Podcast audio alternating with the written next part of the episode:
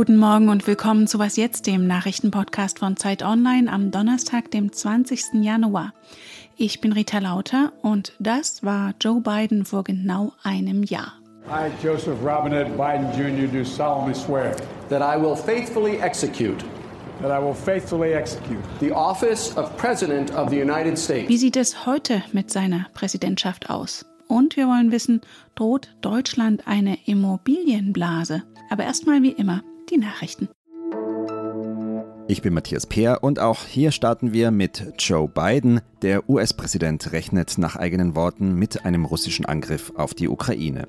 Russlands Präsident Wladimir Putin wolle den Westen auf die Probe stellen, sagte Biden bei einer Pressekonferenz im Weißen Haus. US-Außenminister Anthony Blinken kommt heute zu Gesprächen über die Ukraine-Krise nach Berlin. Dort will er seine Amtskollegin Annalena Baerbock und Kanzler Olaf Scholz treffen. In Deutschland rückt sie in immer weitere Ferne. Im Nachbarland Österreich dagegen könnte sie nun beschlossen werden. Die allgemeine Impfpflicht für Erwachsene.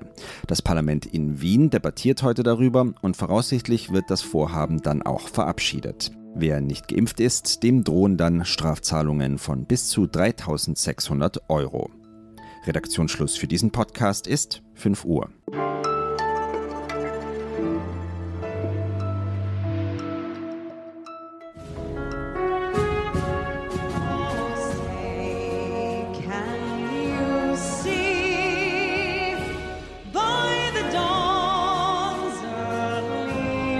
Vor genau einem Jahr ging es in Washington sehr feierlich zu. Nach den unsäglichen Trump-Jahren kam der Demokrat Joe Biden ins Präsidentenamt. Er versprach die Rückkehr zur Vernunft und Normalität.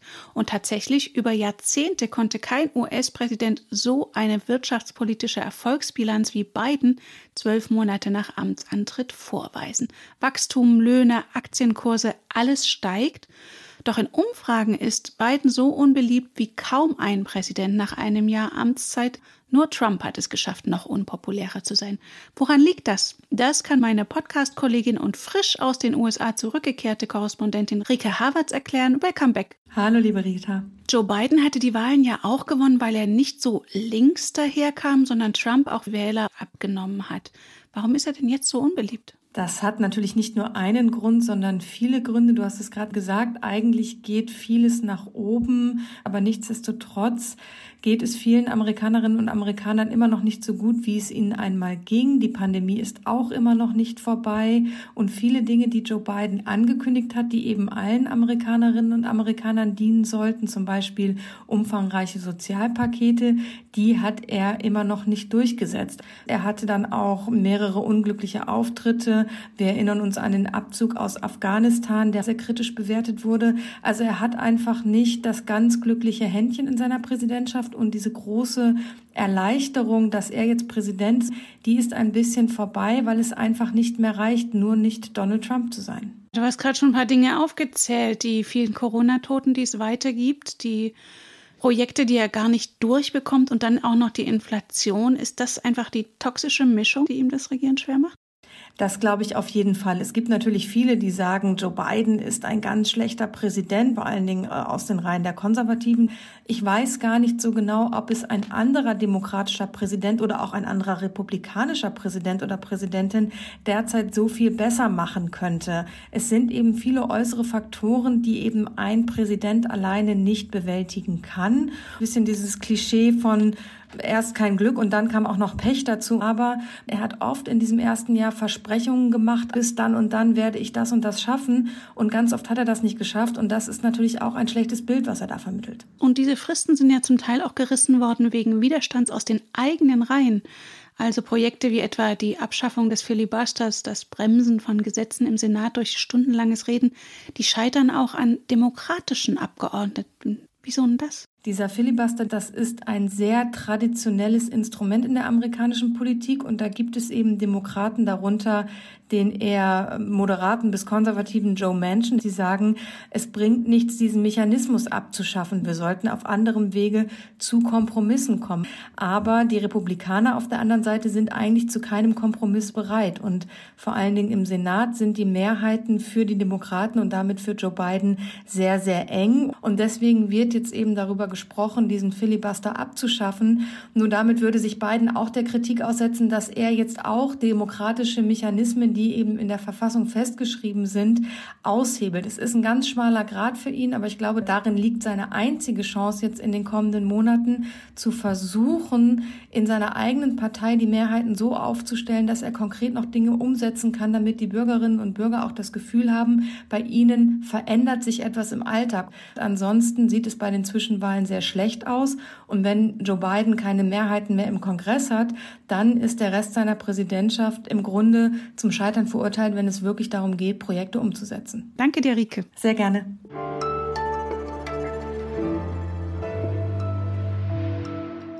Und sonst so?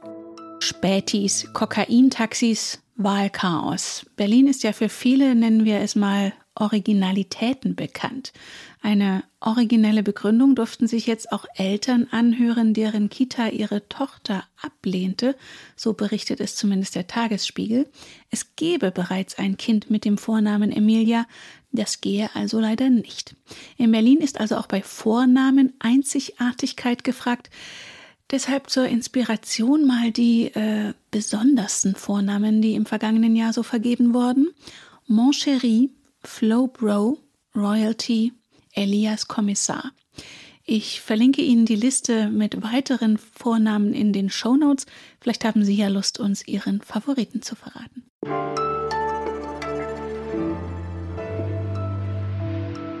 Wir haben hier im Podcast ja erst vor kurzem über die Inflation des vergangenen Jahres gesprochen, steigende Preise etwa für Energie, Lebensmittel und Produkte, die von Lieferschwierigkeiten betroffen sind. Was allerdings schon seit Jahren immer teurer wird, sind Wohnungen. Im Schnitt um mehr als 60 Prozent in den vergangenen 20 Jahren. In Frankfurt am Main etwa werden derzeit Luxuswohnungen für 20.000 Euro angeboten pro Quadratmeter droht eine neue Immobilienblase. Damit hat sich meine Podcast- und Wirtschaftskollegin Lisa Nienhaus beschäftigt. Hallo Lisa. Hallo Rita. Wer bezahlt denn solche Mondpreise wie am Frankfurter Grand Tower? Das kann sich doch gar nicht lohnen, oder? Ja, es gibt tatsächlich sowohl ausländische Investoren als auch deutsche Investoren, die diese Preise bezahlt haben. Es ist immer die Frage, wenn man selbst drin wohnt, kann man ja sagen, vielleicht lohnt es sich, weil einem diese Aussicht über den Taunus oder so so viel wert ist. wenn man das aber vermieten will, dann lohnt es sich nicht nicht wirklich. Also wir haben mal ausgerechnet, dass man, wenn man jetzt auf eine 90 Quadratmeter Wohnung, die da im Angebot ist, eine dreiprozentige Rendite im Jahr erwirtschaften will, müsste man 4.500 Euro Kaltmiete im Monat verlangen. Ich glaube, diese Preise sind selbst in Frankfurt nicht zu erzielen. Ihr habt auch eine Auswertung beauftragt, wo in Deutschland die Immobilienpreise am stärksten steigen. Wo denn? Das ist ganz unterschiedlich. Also man würde ja denken, vor allen Dingen in den Großstädten, es stimmt aber nicht. Es hat sich ausgebreitet auf viele Städte in ganz Deutschland und bei den Baugrundstücken zum Beispiel ist es vor allen Dingen München, Berlin, die da ganz weit vorne liegen. Bei den Eigenheimen ist es sehr häufig der Osten. Einmal bei den Reihenhäusern ist auch Euskirchen dabei. Das ist ein Städtchen in der Eifel. Also es geht tatsächlich richtig querbeet. Und wie kommt das? Also die Steigerung der Kaufpreise, die hat es ja am Anfang vor allen Dingen in den Großstädten gegeben und das liegt daran, dass es da vor allen Dingen ein viel zu kleines Angebot im Vergleich zur Nachfrage gibt. Und dann kommt noch dazu, dass die Zinsen so niedrig liegen, seit Jahren jetzt. Also man kann einen viel höheren Kredit aufnehmen. Das treibt die Immobilienpreise eigentlich immer. Aber das ist nicht alles. Es gibt tatsächlich diesen Effekt Angebot-Nachfrage, dass viele Leute nach der Corona-Krise größere Wohnungen haben wollen. Es gibt aber auch Spekulation im Markt.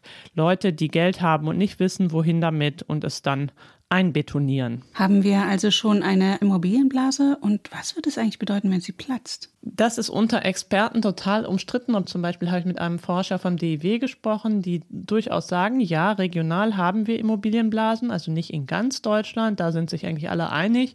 Es gibt aber auch Leute, die sagen, noch haben wir sie nicht, aber ich glaube, die Gefahr sieht mittlerweile fast jeder. Und die Gefahr einer Immobilienblase ist, die baut sich meistens über sehr, sehr viele Jahre auf und irgendwann platzt sie. Dafür braucht es irgendeinen Auslöser, zum Beispiel steigende Zinsen. Dann nämlich können sich die Leute weniger Wohnungen leisten, also sie können einfach nicht mehr so hohe Kredite aufnehmen und dann kann es sein, dass die Preise runtergehen und dann kann es im schlimmsten Fall passieren, dass das auch die Banken in Mitleidenschaft zieht.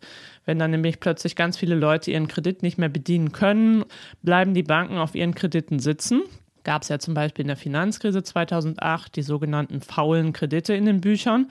Und dann können im schlimmsten Fall einzelne Banken oder auch mehrere Banken ins Wanken geraten.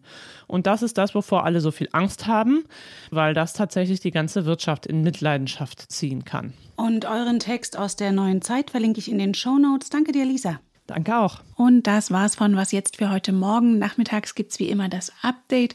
Schreiben Sie uns gern an wasjetzt.zeit.de. Am Mikrofon für Sie war Rita Lauter. Wenn Sie mögen, bis morgen Nachmittag.